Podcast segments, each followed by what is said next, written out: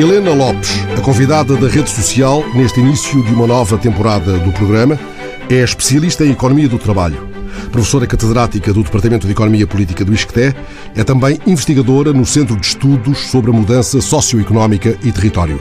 Nasceu em Orém, aos 5 anos acompanhou os pais que emigraram para a França, lá cumpriu toda a escolaridade, desde o ensino primário ao doutoramento na Sorbonne, na preparação breve para esta nossa conversa, de modo a perceber com quem falava verdadeiramente, pude perceber que a professora Helena Lopes é leitora de Derrida, do Levinas, do Paul Ricoeur e amante das grandes caminhadas nas montanhas. Aliás, integra o Clube Ibérico de Montanhismo e Orientação. Vou querer muito saber o que é isto.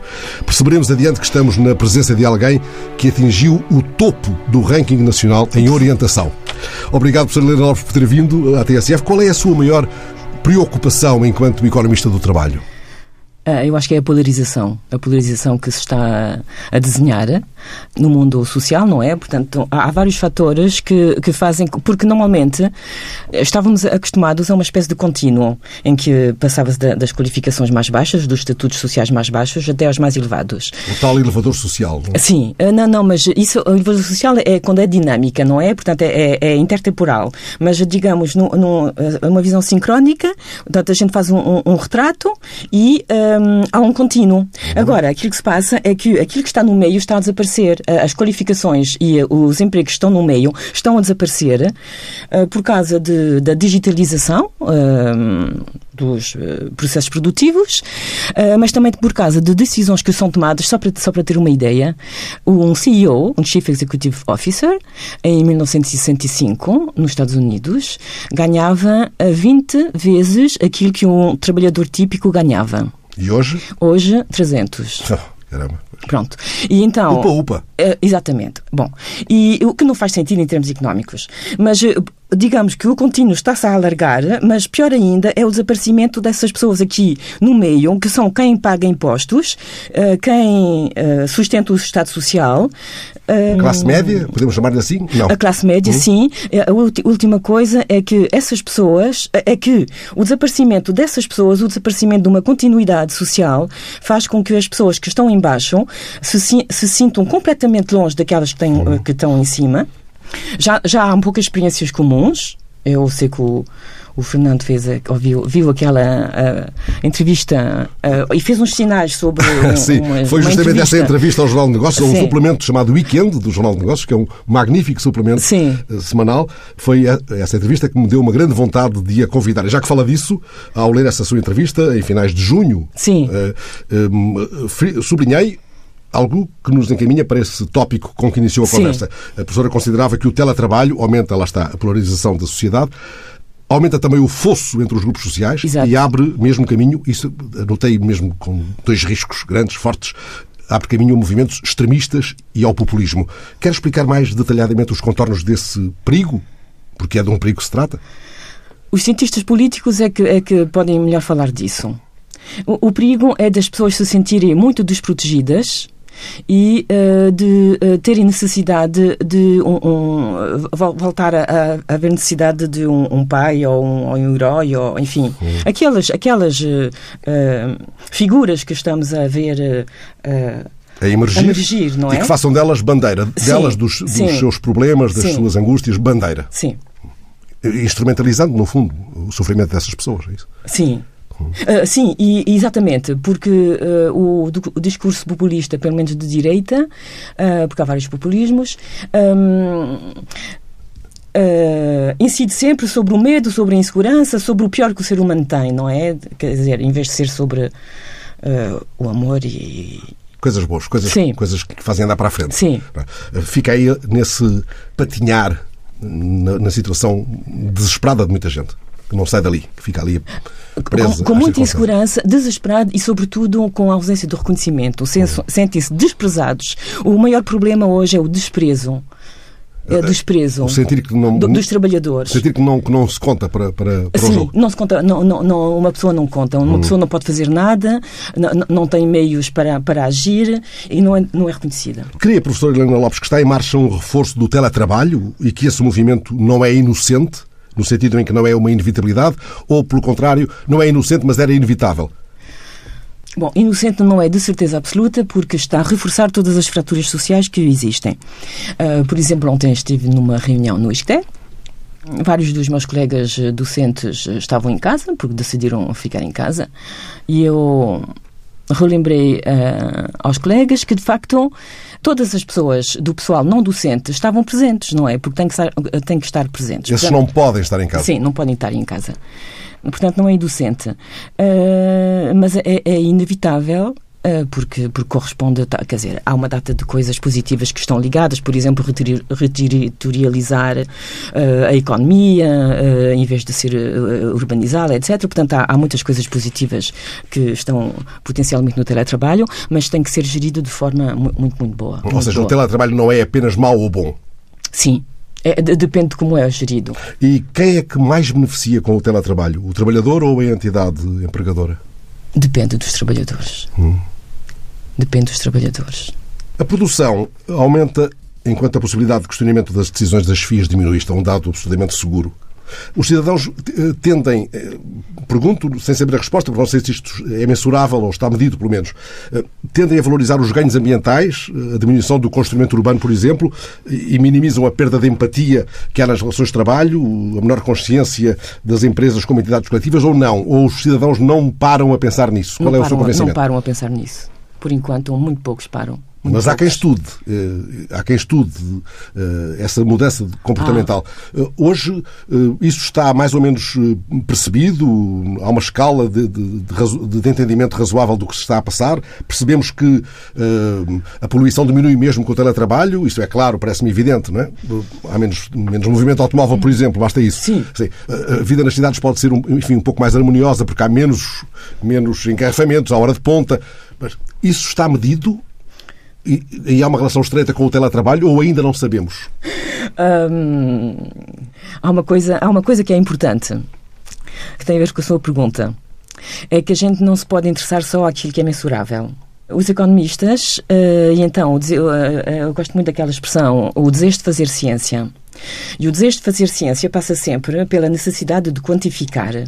Mas uh, há muita coisa no ser humano que não é quantificável, e em particular no trabalho, que não é quantificável e que não, e que, e que não se deve aspirar a, a, quantificar. É isso que nos distingue dos robôs. Exato, hum. exato. E é isso que tem uh, desaparecido. Eu acho que a civilização ocidental tem dado muita importância à razão, a tudo o que é ciência, etc., e tem, tem desvalorizado completamente tudo o que é precisamente uh, não quantificável e e mais humano. E podemos estar a ser tramados pelas estatísticas? Sim, eh, pelas quer dizer, sim, sim. Uh, podemos, podemos. O problema, eh, se nos eh, interessarmos só aquilo que é quantificável, é deixarmos de fora os fenómenos não quantificáveis, que são verdadeiramente aqueles que dão eh, sentido à vida.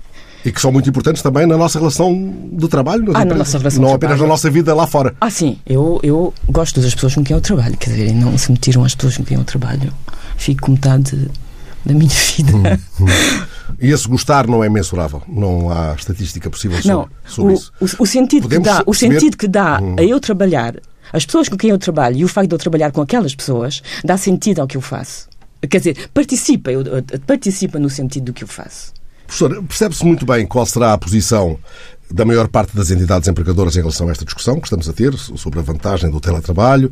Ele está cada vez mais no, enfim, na ordem do dia. Mas os sindicatos, eles tendem a colocar este ponto nas prioridades da agenda negocial? E deveriam fazê-lo, antes de mais? Esta já é uma emergência na, na, nas propostas eh, de luta dos sindicatos? Ou ainda não, não, não se aperceberam verdadeiramente da, da importância disto? Qual é o seu, o seu pressentimento? Eu não gostaria de dizer coisas desagradáveis relativamente aos sindicatos. Um, sou sindicalizada, delegada sindical durante muitos anos, um, mas acho que hum, a reflexão sobre o teletrabalho deveria ser abrangente eh, precisamente para evitar as fraturas sociais, senão os sindicatos continuam a proteger o seu, continuam a ser muito corporatistas, proteger os seus eh, membros e as decisões que tomam podem ser injustas relativamente aos outros.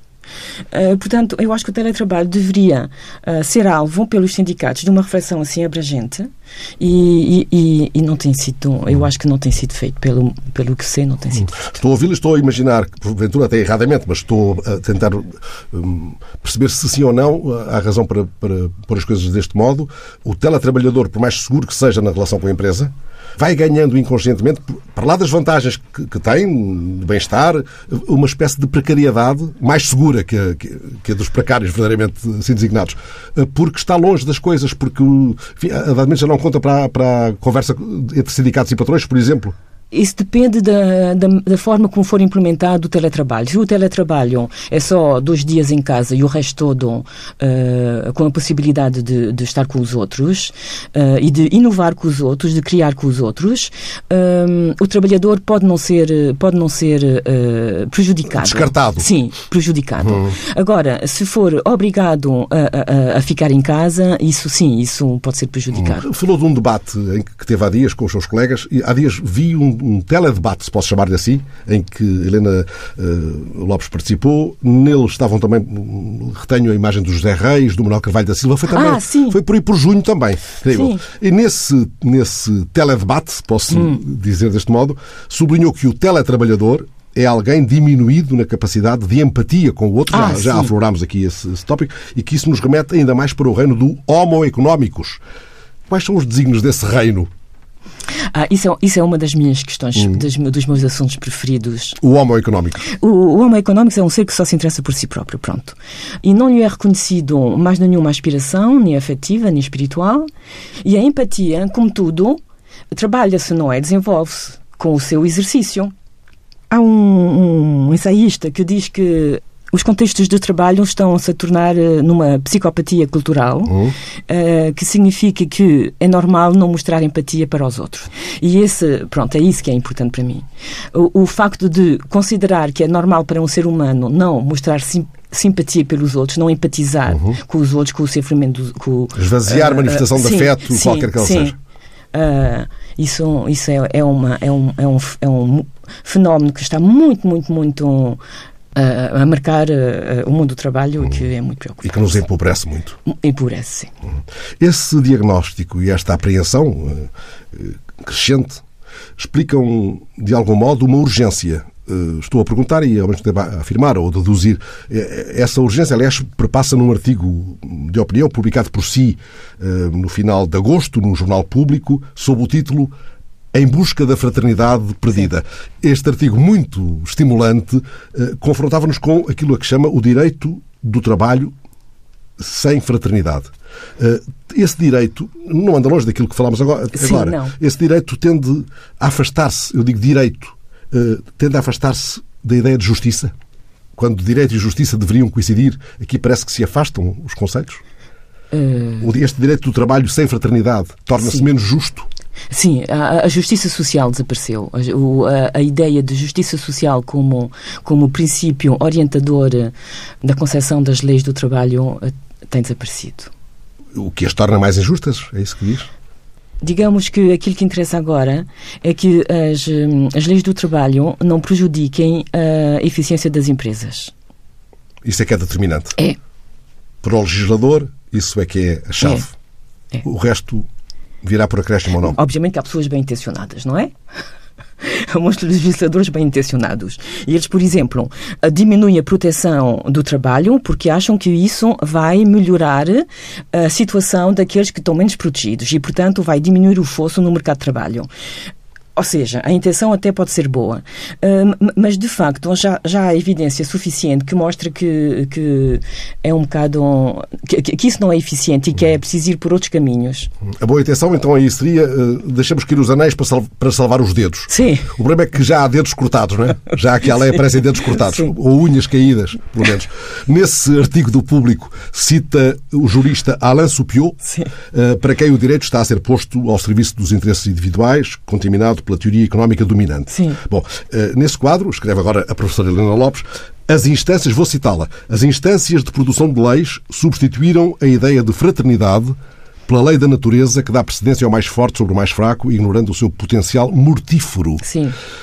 Eu imagino que os seus colegas devem ter, não, não todos, mas alguns devem ter mordido os lábios ao ler isto. O que é que perdemos quando se passou da ideia de fraternidade, que é tão pouco frequente no discurso dos economistas, uh, para a ideia de solidariedade e, e, e, e, para a ideia de coesão social, que é uma ideia que eu não sei se gosta muito, deduzir nas entrelinhas que não será assim a menina dos seus olhos, esta não. ideia de coesão social. Uh, tenho que confessar que hum, nesse parágrafo as ideias são mesmo do Alan Supiot, uh, o que significa que eu não trabalhei sobre elas e que um, é um bocado complicado, mas eu tenho uma confiança quase absoluta Sim. no pensamento do Supiot. Os seus, os seus confrades na academia uh, Questionaram por, por estas, uh, todos, por acaso, por acaso, todos eles gostaram muito desse artigo. Tive, foi, foi o artigo que mais, eh, mais e-mails pessoais tive, coisas, eh, tive, tive mesmo coisas extraordinárias. Até uh, eu vou, vou fazer um manual agora com uns colegas do Porto e da Aveiro.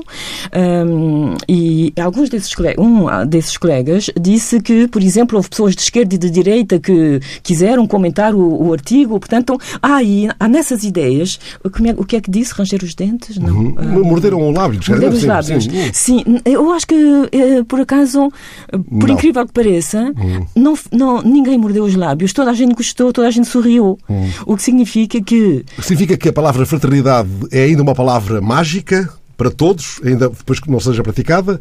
É, é, é. Eu acho, eu acho que as pessoas têm uma aspiração interior, todas elas, todas as pessoas, que não consegue, que não, uh, que tem dificuldade de manifestar-se. Hum.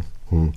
A palavra fraternidade é uma palavra que, a um tempo, é ainda estimável para todos, mas depois largamos-la ali na, na volta da na esquina mais próxima. É isso? Não, é que não sabemos como implementá-la ah, e não sabemos como, como enquadrá-la nesse edifício como, como, como torná-la real. Sim. Como, não, não, sabemos como traduzi-la em, em, em, políticas, em, em, em, coisas para que ela exista uhum. de facto. É paradoxal, não é? Não devia ser tão, tão complicado, devia ser mais fácil perceber isso. Se é um conceito tão estimável e tão. Sim. Terra não, a terra. Eu, eu, eu, acho que é praticamente um conceito consensual, francamente. Uhum. E francamente. depois é difícil aplicá-lo. É, é porque, porque no momento de tomar decisões há prioridades antes. Há, há, há outras coisas que são postas antes. E essas prioridades diminuem o conceito de fraternidade? Em nome de uma. Então é, por, por exemplo, é como os alunos agora acham que a matemática é que é boa, hum. não é? E quando, quando os filósofos, ou as letras, ou a poesia, é assim, eh, quando, quando para os tempos perdidos, não é? Portanto, há uma. Há uma, há uma uh, há um enviesamento e uma perversidade da hierarquia dos valores, com aquilo que é seguro e, e, a performance económica e o sucesso e tudo o que é razão e tudo o que é ciência uh, a, a estar posto em, por cima de, daquilo que daquilo que é os valores que fizeram a cultura, mover a humanidade a cultura, a alma, Sim. etc. Uhum. O, o, seu artigo termina com uma citação do José Tolentino Mendonça, que sei que estima muito. Uma das crises mais graves da nossa época é a separação entre conhecimento e amor. Uhum. É aquilo de que falámos por outras palavras, por outra, com outra formulação. Ao que a Helena acrescenta, entrelaçar conhecimento com fraternidade seria, sim, civilização. Há aqui uma desilusão sua, eh, ainda que amavelmente expressa, com as elites académicas? Não, não. Claro. Ah, bom, eu estava, eu estava a ir com pezinhos de lã um com, a, com, com, a teoria económica Sim. dominante, claro. A teoria económica dominante uh, quer um, aquele desejo de fazer ciência à bruta, a martelo. Sim. Mas existe isso? Então não existe. Fazer modelos económicos. É martelo, muitas Quantificar. vezes. Ah, então não é. Quantificar tudo e mais alguma coisa. Não é o desejo do conhecimento. É o desejo de fazer ciência daquela ciência com modelos matemáticos. Hum. Sem, sem, dúvidas. Sem dúvidas. Sim, sim. Uh, Desistiu-se Com fórmulas muito certeiras. Desistiu-se do dever da dúvida. Uh, Acha-se que. Hum, Achas que é possível a verdade uh, numa ciência, numa, num domínio do conhecimento que estuda os seres humanos e os fenómenos uh, sociais? Ainda por cima, praticamente todas as, as, as, hipóteses de base da teoria económica uh, dominante estão, eu pronto, eu não vou, não vou falar sobre isso, mas estão a esboroar-se, esboroar-se agora. As taxas zero, uh, os cursos da, da Bolsa a subir quando todas as empresas estão a, estão a fazer falência. Quase, é quase dizer, perverso isso, não é? Pois É tão estranho, tão estranho. Pronto, portanto, sim, uma grande desilusão com a teoria económica dominante. Mas essas elites académicas saberiam explicar muito bem o fenómeno, que as bolsas subam enquanto a economia afunda. Saberiam explicar, arranjavam já aqui uma forma para explicar impecavelmente esse movimento, não é? Uh, sim, sim, hum. arranjam, arranjam racionalizações. Pois, o ser humano arranja pois. racionalizações para, sempre, para tudo, quase, não é? Mas não devíamos até indignar-nos com o facto disso estar a acontecer? Indignar-nos bravamente. Ah, claro, claro, hum. claro aquilo que eu tenho, aquilo que eu, que eu gosto de dizer que tenho, é uma abordagem religiosa do, da ciência económica, o, o que eu vou ficar desacreditada, não é? Porque religioso é, é, é, é uma palavra muito... proibida, uma é, palavra proibida, mas religioso no sentido, no sentido literal, res uhum. ligar, é ligar as coisas. Ligar, tudo. ligar as coisas. E, em particular, no, no mundo do trabalho, uh, ligar, uh, ligar precisamente a eficiência do trabalhador, o trabalhador tem que, tem, que, tem que trabalhar de forma eficiente, mas também tem que se dar ao trabalhador um sentido. Para o seu trabalho? Para o seu trabalho. Hum. Tem que se, tem que se dignificá-lo, não é? Uh, tem, que se, tem que se saber que para o trabalhador o trabalho é importante, ele investe subjetivamente o seu trabalho, tem que se ter consciência disso, tem que se ligar essas coisas hum. todas. Ele não é apenas uma coisas. peça da engrenagem. Sim, sim hum. tem que se ligar essas coisas. Ele é uma pessoa. É uma pessoa. É seu convencimento que o mundo do trabalho é o lugar onde todas as crises mais se sintetizam. O que é que isto explica exatamente? Eh, o que é que isto quer dizer? Traduz agora para quem não domina esses códigos. As suas perguntas são mesmo super difíceis. Não são nada, não. Para mim, para mim é evidente, não sei explicar, é que não sei explicar de outra maneira. Bem, mas, bem, mas eu sei que escrevi isso, eu sei que escrevi isso. Hum.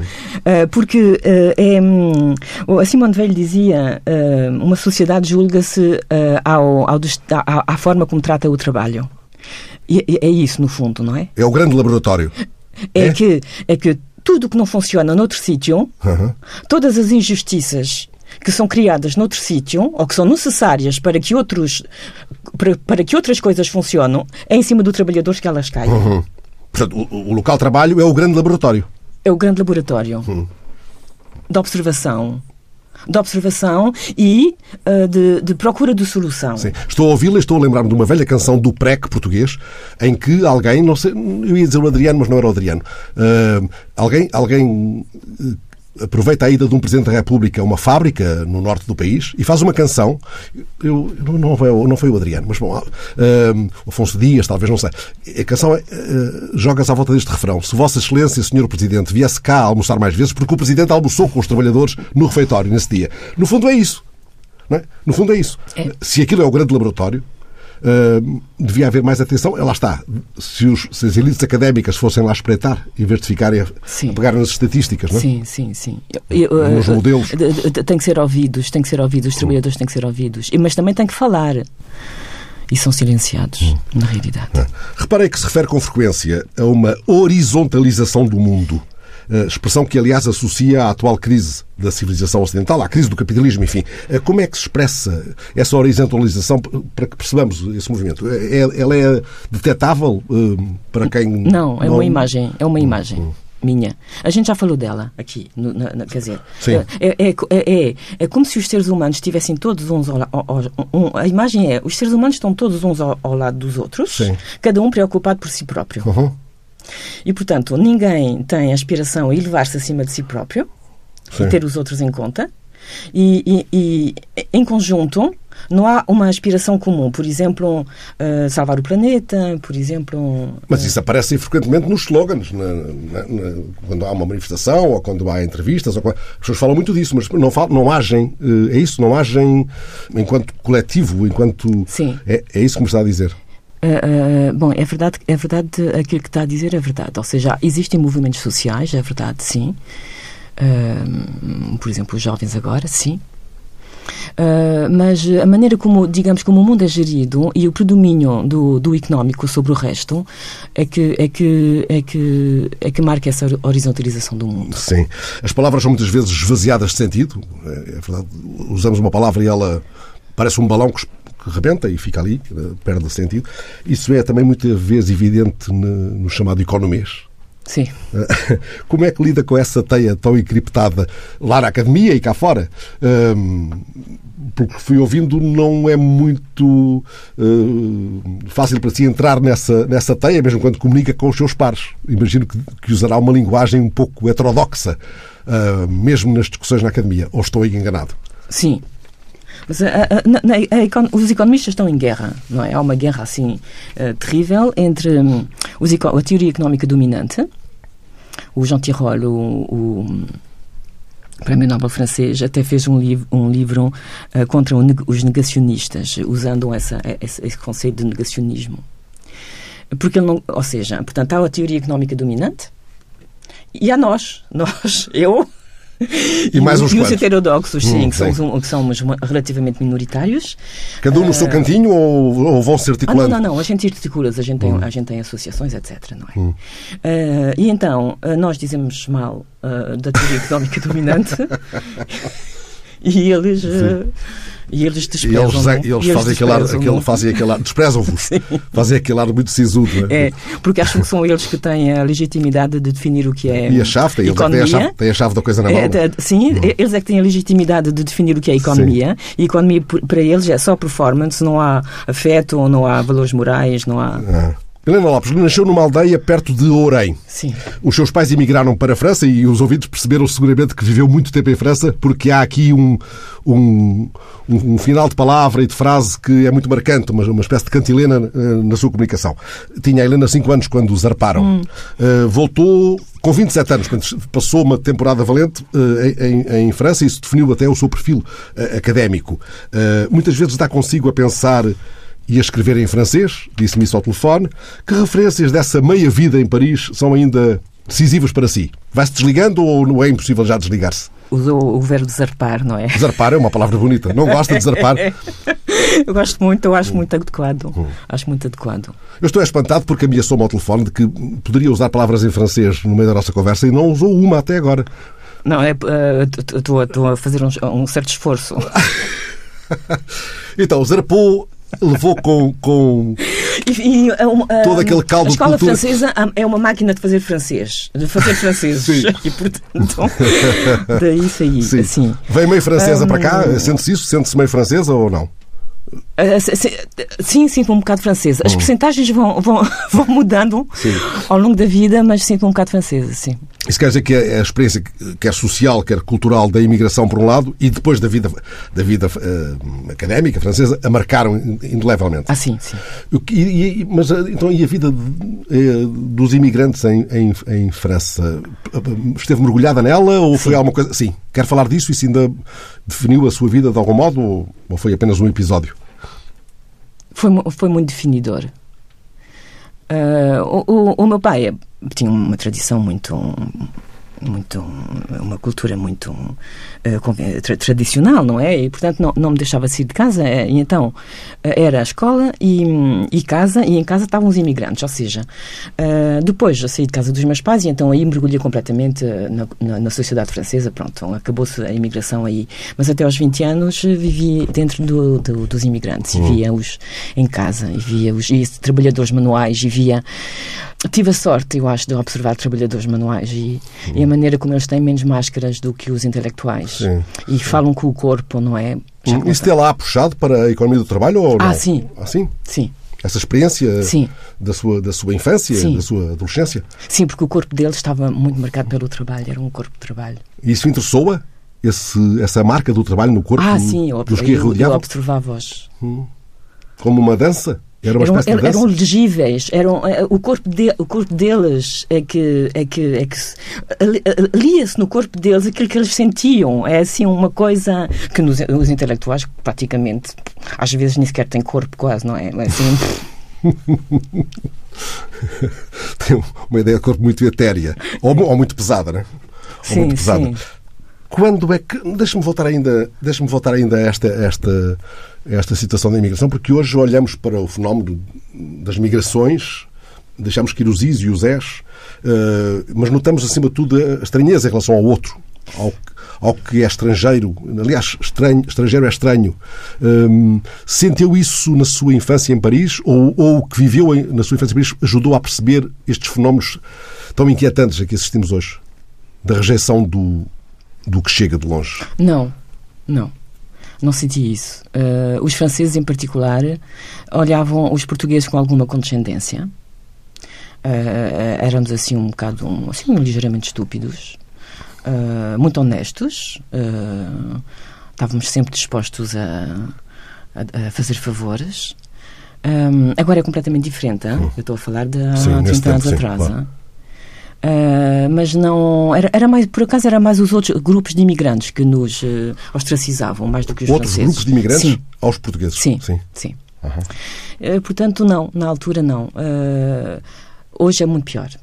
Quando é que subiu a última vez às ameias do Castelo de Ourense? É que subiu alguma vez? Nunca lá foi? Não me diga claro isso. Que fui. Ah, bom. Mas não, mas uh, fiquei, fico logo com. Que é um dos mais belos castelos de Portugal. Sim, sim, sim, não, mas uh, fico logo a sentir-me culpada porque há muitos anos que não vou que lá. não vai lá? Hum. As suas andanças, quando se escapa de Lisboa, não são para lá? São para ah, outros não. lugares? São para outros lugares? Sim. sim. E isso nos leva às suas caminhadas e às provas de orientação. Sim. É que, para lá de uma académica notável, é uma notável uh, atleta de orientação. É assim que devo dizer. Como é que é a designação? Não é uma atleta? Não se considera atleta? Ah, não, não. não. não. Ah, não, eu sou, sou Mas vou, no, vou para lá brincar. Está no topo eu vou do para lá ranking... brincar e, e, correr de um lado para o Desculpa, outro. o que, o que eu li na preparação ah, para esta sim. conversa coloca no topo do ranking nacional ah. nas provas de orientação. Ah, ah bom. Sim, mas é, é só, somos sete. Somos, somos não interessa. Sete. Com, a minha idade, com a minha idade somos sete. Mas fica sempre em primeiro ou segundo, não é? Uh, terceira também. É? Mas então deve ter agora nas últimas provas. Sim. Eu, de facto, não encontrei coisas de, de, de anteontem, encontrei coisas da, da meia dúzia de anos e a professora Helena Lopes estava sempre lá. Uh, como é que vocês se tratam? Orient, orientando, orientador? É que isso também é muito Orientistas. Nós orientistas. Somos orientistas. orientistas. Nós somos orientistas. É que na universidade também há muito os orientadores ah, sim, orientantes. Não, não, não, mas é completamente diferente. Orientistas. O que é orientação? É uma caminhada? É uma corrida? É a mistura das duas coisas? É uma é, é alguma coisa em que nos perdemos para, para nos reencontrarmos? Uh, uh, nos perdemos eu, porque posso... sabemos o caminho? Não, não, não. Hum. Não, não. É uma procura. Eu, eu, só, eu só posso falar da, da maneira como eu vivo a orientação. Então conte-nos. A, a, orientação é lúdico. Porque temos uma. Uh, quer dizer, eu não sou atleta, mas gosto de exercício físico, não é? Mas há uma diferença. Eu não sou atleta. Sou... Não é atleta. Gosto de exercício físico, gosto de mexer, pronto, gosto de correr, etc. Um, e então temos um mapa que representa a natureza. Uh, e, e, para mim Uh, é como se eu andasse a brincar uh, com aquela pedra, com. com Mas esse mapa diz: é preciso chegarem a um sítio onde está escondido. Coisas. Uma, Temos que encontrar coisas. Encontrar coisas. Sim. Numa serra, por exemplo. Sim. Na, vamos lá, na Serra Amarela. Sim, já, sim, já andou sim. na Serra Amarela? Já. Estive lá há pouco tempo. Ah, sim? Sim. Bom, Serra Amarela. E, e, partem todos do mesmo sítio? Partem de sítios diferentes? Não, partimos todos do mesmo sítio, mas com minutos diferentes. Ah. Portanto, a ideia hum. é cada um está sozinho e faz o seu percurso sozinho. Hum. E depois, e não tem mais nenhuma referência, sabe que num dado sítio está alguma coisa. Ah, não, mas temos um mapa que, que representa. Esse sítio. Que, que, representa o sítio onde estamos a correr. Uhum. E, portanto, te, temos que. É, é, há, há quem diga que é correr jogando xadrez. Porque temos que estar sempre a fazer, a tentar fazer a associação entre aquilo que, está, que estamos a ver e aquilo que o mapa vos o mapa diz. Por isso é que, ah, olha, esta pedra deve ser, aquela, deve ser esta que aqui está. Não, afinal não é. E, depois e quando dizem, ah, esta pedra, dizem para ah, alguém. Não, não, sou, ah, eu. Falam sozinhos. Sim, sim. sim. Esta pedra cheira-me que é, não sei. É. É, os vossos pés a jogar, a jogarem xadrez sim. num território, velozmente, o mais velozmente possível. O mais velozmente possível. Ou aí é como a, aquela fábula da lebre e da tartaruga em que devagar se pode chegar primeiro? Acontece? Não, acontece muito. Ah, São sim, os mais rápidos que, que chegam primeiro ou os mais sábios? Os mais sábios são aqueles que fazem isso tudo lentamente. Eu sou uma precipitada, portanto, uh, uh, ando sempre por lá, de um lado para o outro, um, perco-me, uh, gosto disso, reencontro-me, etc. Mas os, os, verdadeiros sábios são aqueles que sabem muito bem ler o mapa e que adequam a velocidade da corrida à capacidade de leitura do mapa. Hum. O que é que ele levou para isto? Foi, porque isto é uma disciplina desportiva para todos os efeitos, embora não se considere atleta, mas é muito exigente, é muito exigente e muito específica. Foi o apelo da natureza ou foi o, o gosto do exercício? Ou, ou, ou, ambas as coisas? Ambas as coisas. E como é que aconteceu na sua vida isto? E o caráter lúdico. O caráter uhum. lúdico. Ah, aconteceu, aconteceu um, o meu orientador de tese uh, disse-me para ir para as montanhas. E eu fui para as montanhas para os Himalaias e lá encontrei pessoas que faziam orientação e a partir daí continuei a fazer as duas coisas, ir para as montanhas no verão e para, os Himala para o, na orientação aos fins de semana. Hum. O seu orientador de tese não, não lhe aconselhou a, orienta, a orientação. Ah, não. Aconselhou apenas montanha. Montanha. Vá para a montanha ou vai para a montanha. Sim. E é curioso que, que chegou a Era amigo, orientação... do, era amigo do Paul Ricard. Oh, caramba. Que é uma referência sua forte, fortíssima. Sim. Que bela. A montanha hoje é um chamamento inescapável para si? Ah, Ainda sim. é? Sempre. Ah, Quais sim. são as suas montanhas? Há todas, todas. Eu- costumo dizer que há três sítios onde, pode ser, onde se pode ser feliz, não é? Que é, que é hum, numa igreja, numa cama ou- numa montanha. A- igreja não é o meu, não é o meu ah, forte. A cama ah, é. hum, ah, não é seguro. Agora, a, o- a felicidade na montanha é absolutamente garantida. E no meu caso tem que ser a partir de 2 mil, 2 mil metros. Porque é a partir de 2 mil metros que, que desaparece a vegetação e que, que é rocha, rocha, telúrico. E é disso que gosta? É disso que gosto. Mas gosta de vegetação? Gosto de vegetação, Hum, Mais para, mas para outras contemplações. Quando é mesmo para a montanha, eh, a vegetação Sim. não lhe faz falta. não, não, não, não. Faz falta o chão. O chão. O chão, eu, a Rude. rocha, a rocha, Rude. porque é isso que, me- que o, um jesuíta de que eu gosto muito disse que quem não, quem não vai para a natureza hum, hum, condena só isolamento espiritual. Ah, eu acho que hum, a montanha, para mim, é isso, não é? É mesmo a dimensão. ah, ah, Quer dizer, é um sítio na Terra onde temos um contacto com, Com o essencial. com o essencial. Hum. Deixe-me pegar no Torga, Castro Laboreiro, 6 de agosto de 1948. Mal apanho uma aberta, sou como um galgo pelos montes acima. Não posso dizer o que sinto, nem o que procuro. Mas as pedras parecem-me fofas debaixo dos pés. A parte mais íntima de mim encontra-se e expande-se. Citadino e perdido, sou, na verdade, uma montanha comprimida. Ah, gosta? Adoro. Lopes, Eu sou, na verdade, uma montanha comprimida quando lá estou Sim. assim. Sente-se uma montanha comprimida? Ah, sim, sim. Então o Torga foi dizer, a, a montanha entra, entra ah, completamente. Conversa com a montanha? Ah, sim, sim, contemplam, contemplam. E conversa? Eh, Eu consigo já falar muitas vezes com esse chão. Não é para. Não é. Ai, ai, que não encontro tal coisa de que anda à procura. Ah, não, quer, dizer, primeiro anda-se, anda-se seis horas, sete horas para, para a gente, para, para, para aquilo entrar dentro do corpo. E depois, ah, quando chegamos, aquilo que eu faço é sentar-me e olhar para, e olhar para, para as montanhas e sim, faço, falo, falo ah, para, para as rochas e falo com, normalmente as, os sítios mais altos, não é? E falo com elas. sim. Já foi aos sítios do Torga, às, às montanhas do Torga, aos grandes miradores sobre o Douro, a Galafura e por aí fora? Alguma vez já passou por aí ou não? Ou interessa-lhe mesmo é o coração da montanha, eh, de onde não se vejam rios? O rio não é importante para si? Ah, é, não, hum, é outra coisa. O elemento da água, o elemento da água, na maioria das montanhas há água. A correr? Sim, ou em lagos, Sim. ou em lagos. Sim. Tem experiência também de lagos na montanha? Ah, no, sim, sim. no coração das montanhas? Ah, sim, e lagos gla- glaciares, já tomei banho no- Glaciares? no, na- na- no lago na Groenlândia. A que temperatura? Na- na- Mesmo no verão, imagino não, que não será. é- é- estou, a, estou, a, estou se- a fazer batota, porque, porque na realidade aquele lago glaciar Sim. era, era, era, hum, hum, já não era alimentado pelo glaciar e, portanto, era que era, era, era, não- quer dizer, não era frio. Hum. Mas já tomou banho em águas gélidas? Sim, também, também. Lá perdidas no meio da montanha? Sim, no Quirguistão, no, no- na Ásia Central, sim. E, e agora em, em Gredos. Mas isso é para si uma fonte de prazer ou é algo sacrificial também? Ah, não, não. Ai, é um frio. prazer absolutamente É? enorme. Absolutamente enorme. Professor Lino Lopes, muito obrigado por ter vindo à TSF, eh, à rede social. É assim, conversando, olhos nos olhos, arrepiando-me com essa descrição dos banhos de em águas gélidas lá no coração das montanhas, que tanto amo também. É assim que eh, se alarga e enriquece a nossa rede social. Muito obrigado. Obrigada.